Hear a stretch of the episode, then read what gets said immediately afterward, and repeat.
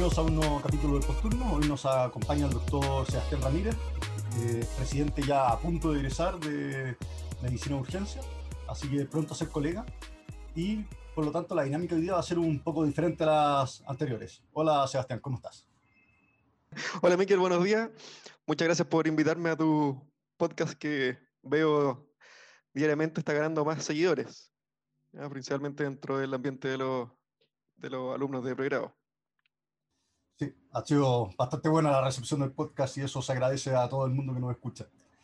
Oye, eh, ya, pues entonces la dinámica hoy día es como tú estás a punto de ingresar y estás a punto de recibirme paciente. Eh, me voy a pegar la gran estafiada y te voy a entregar un paciente pésimo, ¿ya?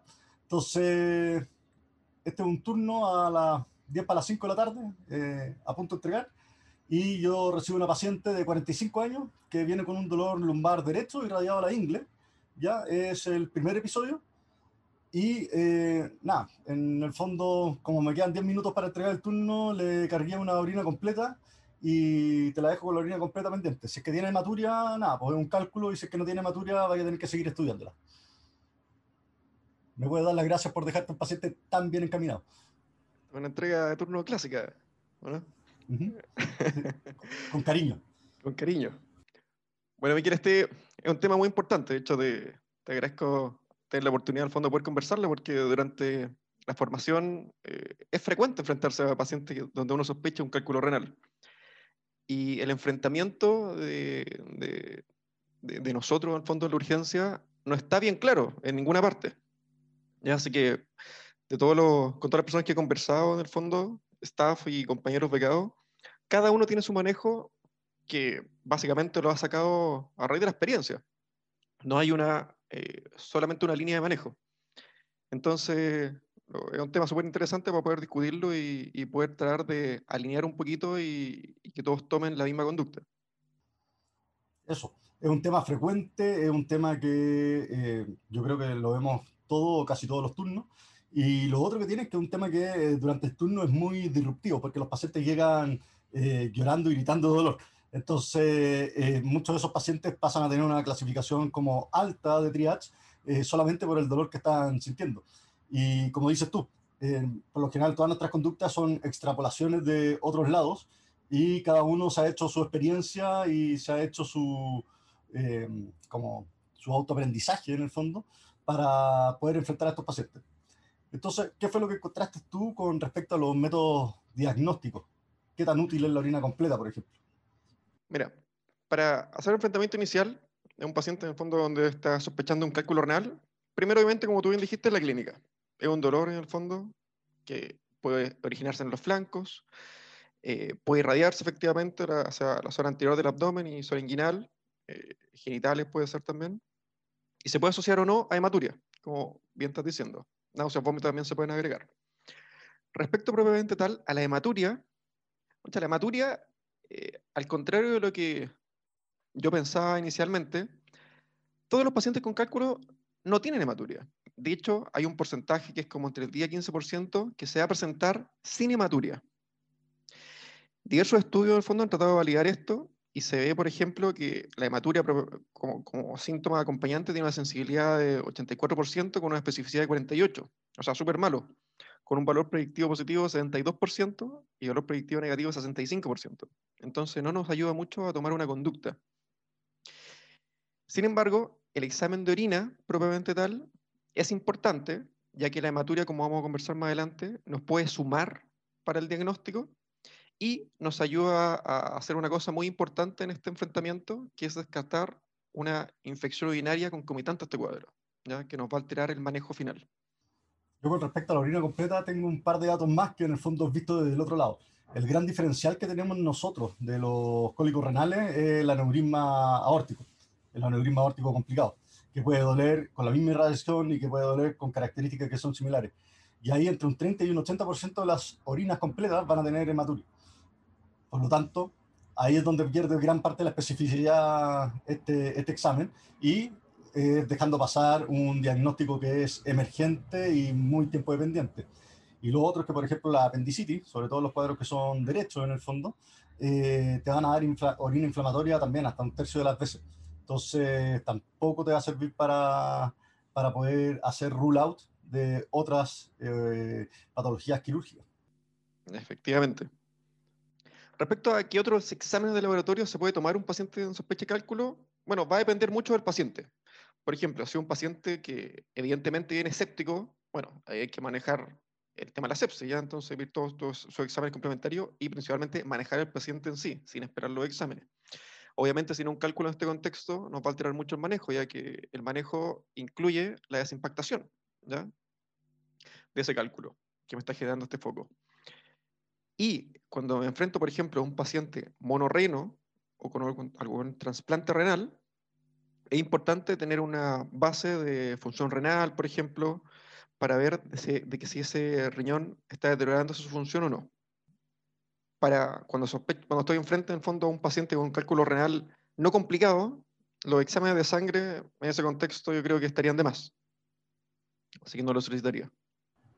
O sea, pensando en un paciente que no está con fiebre, que no es monorreno, que no tiene historia de trasplante renal, eh, uno pudiera omitir los exámenes de sangre si es que uno tiene como una clínica que es clara de cólico, sobre todo en paciente que ha consultado otras veces por el mismo cuadro. Por supuesto. Y en todos los pacientes, obviamente, que tengan síntomas urinarios, que es frecuente tener síntomas urinarios por la irritación misma del cálculo, es necesario descartar una infección concomitante con un examen de orina, como bien lo dijimos antes. Y ya propiamente el estudio del cálculo en sí, ¿ya? para efectos ya de prevención o de manejo a largo plazo, ya es un setting que, o sea, ya es un, un, estudio que se escapa del setting de urgencia. Así que no nos corresponde hacerlo a nosotros. O sea, y lo otro que nosotros estamos acostumbrados en la urgencia es a tener como algunas reglas predictivas. Por ejemplo, con el TEP tenemos el Wells, con el dolor torácico tenemos el HART. Eh, ¿Existe alguna regla predictiva que nos pueda servir para pensar en cálculo renal? Perfecto. Mira, existe efectivamente un estudio que, validó en el fondo un score que se llama Stone, que involucra distintos, que primero se aplica en pacientes donde uno esté sospechando un cálculo renal no complicado. Es decir, un paciente que no se ve séptico, por ejemplo, que no tiene fiebre y que tiene la clínica clásica de un cólico renal. involucra distintos eh, puntos. Primero, el sexo, si es hombre o mujer ya que la frecuencia es mucho más en hombre, de hecho tres veces más es más frecuente en hombre que en mujer. La duración del dolor, acá lo ponen en tres categorías, más de 24 horas, de 6 a 24 y menos de 6 horas. El cólico renal me da una clínica bien aguda, ¿ya? Por lo tanto, entre menos horas lleve evolución, más probabilidad suma a que sea efectivamente un cálculo versus que no sea. Otro punto es la presencia de náusea o vómito, donde clínica, clásicamente se presentan con estos dos componentes. Acá usan efectivamente la hematuria, como dijimos eh, inicialmente, en donde tener hematuria efectivamente suma al diagnóstico y la sospecha, y la raza, en donde los pacientes no caucásicos también tienen más probabilidad de generar cálculos. Esto me divide finalmente el paciente en, el, en riesgo. En bajo riesgo, riesgo moderado y alto riesgo. En donde el alto riesgo tengo una probabilidad de que el cuadro actual sea aproximadamente un 88.6%, moderado 51.3% y bajo 9.2%. Entonces acá ya se basa un poquito, o sea, los pasos a continuación desde acá van a depender del riesgo en donde caiga el paciente. En donde, si tengo una alta probabilidad de que efectivamente sea el cálculo en la causante de mi patología actual, podría ahorrarme tal vez la imagen en, urgencia, si tiene una buena respuesta clínica, solicitar una imagen de forma ambulatoria. Obviamente teniendo la consideración de que este paciente va a ser derivado finalmente al urólogo y con el urólogo tiene que llegar con una imagen. Versus un paciente en mediano o bajo riesgo, en donde ahí tengo que asegurar mi diagnóstico con una imagen. Ahora, este estudio se, reformuló nuevamente y se hizo el score Stone Plus, en donde a esto, lo que acabamos de mencionar, se le agregó el ultrasonido. Y se vio que si es que efectivamente el paciente tiene JUN al ultrasonido, aumenta la probabilidad de que efectivamente el cuadro actual por el cual está consultando sea compatible con un cálculo. Entonces me ayudaré un poquito a definir las conductas que voy a tomar frente a él. ¿Cuáles son los hallazgos ultrasonográficos que te van a orientar a ti a que el paciente pueda tener una urolidiasis? Mira, lo más evidente y yo creo más fácil de ver es la hidroureteronefrosis, que se puede ver en el fondo en la vista del riñón propiamente tal, que tiene distintos grados, leve, moderado, severo. Eh, siendo los moderados y severos ya los más evidentes, le requiere un poquito más de práctica. Cuando uno tiene la imagen suprapúbica, también se puede ver o no se puede ver jets, ya que si pensamos que hay un cálculo que está obstruyendo el, el uréter a su llegada con la vejiga, no va a generar el paso de orina, por lo que no se deberían ver jets. Eso ya requiere un poco más de tiempo y quedarse ahí al lado del paciente viendo efectivamente que a un lado haya jets y en otro lado no haya jets. Y por último, el twinkle o tintineo, que sería la llegada ya del cálculo a la unión uretero-vesical. Y se podría ver como efectivamente dice su nombre o traducción como un tintineo en el ultrasonido cuando uno aplica color.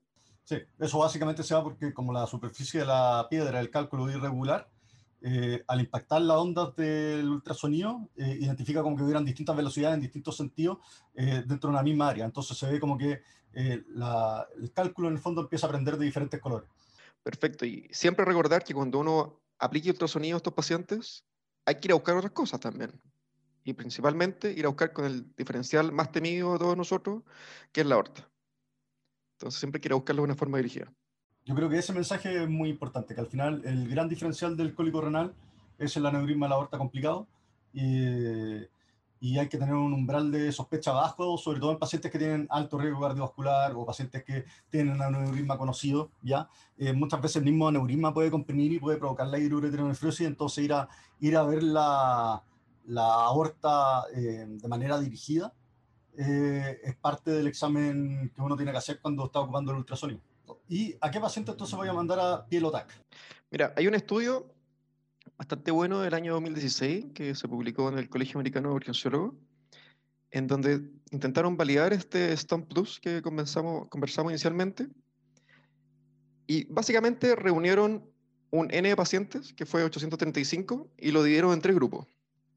Uno, que, que, o sea, que obviamente tenían la clínica de un, de un cólico renal no complicado, y lo dividieron en tres grupos. El primer grupo recibió ultrasonido por el médico urgencia, el grupo 2 recibió ultrasonido por el médico radiólogo y el grupo 3 se hizo un pilotac de entrada. Ambos, o sea, ambos grupos de ultrasonido también terminaron en pilotac para poder compararlos en el fondo y poder ponerlos todos dentro del mismo pool. Y se evidenció que la diferencia eh, para descartar diagnósticos extra o para encontrar JUN no era tan distinta entre el médico radiólogo y el médico urgenciólogo. Y eso sí, que frente al médico radiólogo se le escapaban muchos, muchos, menos, muchos menos diagnósticos diferenciales que al médico urgenciólogo. Dentro de esos diagnósticos diferenciales, principalmente diverticulitis, apendicitis y enfermedades de la vesícula, como una colecistitis. Es un mensaje importante. Con el, nosotros cuando hacemos la exploración con el ultrasonido, por lo general no hacemos un estudio comprensivo o descriptivo de lo que estamos viendo, sino que vamos a responder preguntas que son de sí o no. Mientras que los radiólogos están formados y están entrenados para ir a describir todo lo que ven y hacer exploraciones que son mucho más exhaustivas. Por lo tanto, es más lógico y más habitual que a nosotros se nos escapen las diverticulitis, la apendicitis y la, y las colecistitis, o los cólicos biliares, eh, pensando en que nosotros vamos dirigidamente a buscar la hidroureteronefrosis en estos pacientes.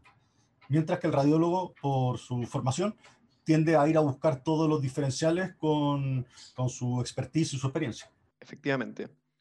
Y lo que y este mismo estudio da un algoritmo de manejo al final de, su, de, todo, lo, de, lo, que, de todo lo que lograron eh, recopilar, en donde, utilizando el score Stone en los pacientes de alto riesgo, que por ejemplo, independiente del grado de hidroureteronefrosis que tenga el paciente en el ultrasonido, hace el diagnóstico muy probable, razón por la cual si tiene una buena respuesta al tratamiento analgésico, hay que pedirle una imagen, pero esa imagen eventualmente podría ser en forma diferida, en forma ambulatoria, eh, antes de la evaluación por el urólogo. Si cae dentro de la categoría de moderada y tiene una hidroureteronefrosis severa, podría caer en la misma categoría que dijimos anteriormente. Ahora, si es que tiene una hidroelectronefrosis moderada, leve o descartamos que tenga hidroelectronefrosis, es necesario ir a confirmar el diagnóstico de un cálculo con una imagen solicitada en el servicio de urgencia. Y en el caso de paciente de bajo riesgo que tenga hidroelectronefrosis moderada severa, cae dentro de la misma categoría en donde tenemos que pedir una imagen para ir a buscar dirigidamente el diagnóstico, pero en el caso de que no encontremos hidroelectronefrosis, es necesario pedir una imagen para poder ir a buscar dirigidamente los diferenciales. Y ahora viene la siguiente pregunta, que es, ¿qué imagen es la más adecuada cuando estoy pensando en un cálculo renal? Cuando efectivamente tengo una sospecha moderada o alta por el score de Stone, la imagen de elección sería un Pilotac, que es un escáner de abdomen y pelvis sin contraste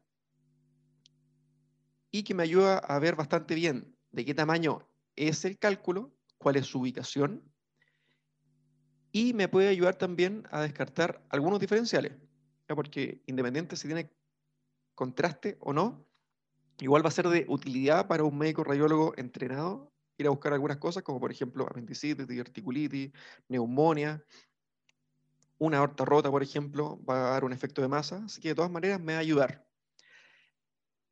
En el caso, como dijimos previamente, de un paciente de bajo riesgo sin hidroelectronefrosis, la elección sería un escáner con contraste, ya que aquí ya tengo que ser un poquito más quiquilloso, ir a buscar de una, con una imagen en el fondo eh, de mejor calidad los diferenciales. Bien, entonces si es que la sospecha es moderada a, alta en el fondo, vamos a una imagen sin contraste. Y si es que no tenemos o empezamos a descartar con nuestro score y nuestra ecografía la presencia de un cálculo renal, deberíamos pensar en ir a buscar diferenciales porque, como dijimos, eh, los diferenciales en abdomen son varios y hay algunos que pueden ser catastróficos si es que no se encuentran. Oye, y ya con estos pacientes que vienen llorando de dolor, por lo general nosotros le dejamos analgesia, los manejamos, le aliviamos el dolor, le dejamos opioides, incluso hemos llegado a hospitalizar pacientes solamente para manejo del dolor, independiente que el cálculo sea chiquitito y esté a punto de salir. Pero una vez que yo controlo el dolor, ¿cómo puedo ayudar yo al paciente en, el ambulatorio a resolver su problema? La tamsulosina en dirigido, ¿sirve o no sirve? La tamsulosina es un tema bien discutido, ¿ya? ya que hay distintos estudios de distintos años con distintos N, en donde se ha demostrado que en algunos casos podría servir, y por otro lado hay hartos estudios que dicen que no sirve para nada. El consenso final de la guía europea es que si es que tienen alguna utilidad, sería en el subgrupo bien específico de cálculos distales. Distales se refiere a que hayan pasado, o sea, que estén más allá de los vasos sacroiliacos y que su tamaño sea mayor a 5 milímetros. En ese caso, exclusivo y bien acotado, podría tener alguna utilidad. Sin embargo, a ciencia cierta no sabemos todavía si es que efectivamente es que aporta o que solamente es la migración natural del cálculo. Perfecto, y en eso hay estudios también de experiencias locales acá en Chile y que la tamsulosina no ha demostrado ser de gran ayuda o de gran beneficio para los pacientes. Y hay que recordar que la tamsulosina también tiene efectos adversos como la hipotensión ortostática, y si es que estamos pensando en que este es un cuadro que sea en hombre, en edad media o ya adultos mayores, eh, nada, tener un paciente que se sincopea puede ser peor que el cálculo que tiene puesto. Efectivamente, como tú bien dices, son las principales críticas que se le hace a la, a la tamsulusina tal, donde si se le da a un adulto mayor que está un poquito deshidratado, me genera estos cuadros de hipotensión. Como dato freak, eh, uno de los efectos adversos también de la tamsulusina es la eyaculación retrógrada, entonces a muchos hombres le, le molesta tener esos cuadros. O sea, un tremendo, es un tremendo efecto adverso. Entonces, ya, tenemos al paciente, lo tenemos con el dolor, lo estamos estudiando, entonces hay que decir qué vamos a hacer con el paciente, si alta o si lo hospitalizo. Perfecto, mira, la guía también es bien clara en decir, en sugerir que pacientes deben hospitalizarse. Como dijimos inicialmente, claramente un paciente séptico de foco urinario debe quedarse hospitalizado. Un paciente que tiene vómitos intratables también debe quedarse hospitalizado.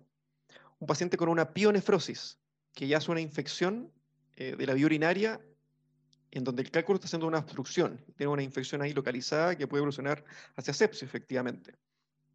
Cálculos mayores a 15 milímetros. Pacientes que tengan obstrucción de bilateral de los uréteres. Pacientes monorrenos y trasplantados. Pacientes con dolor intratable. O pacientes que ya estén cursando con falla renal.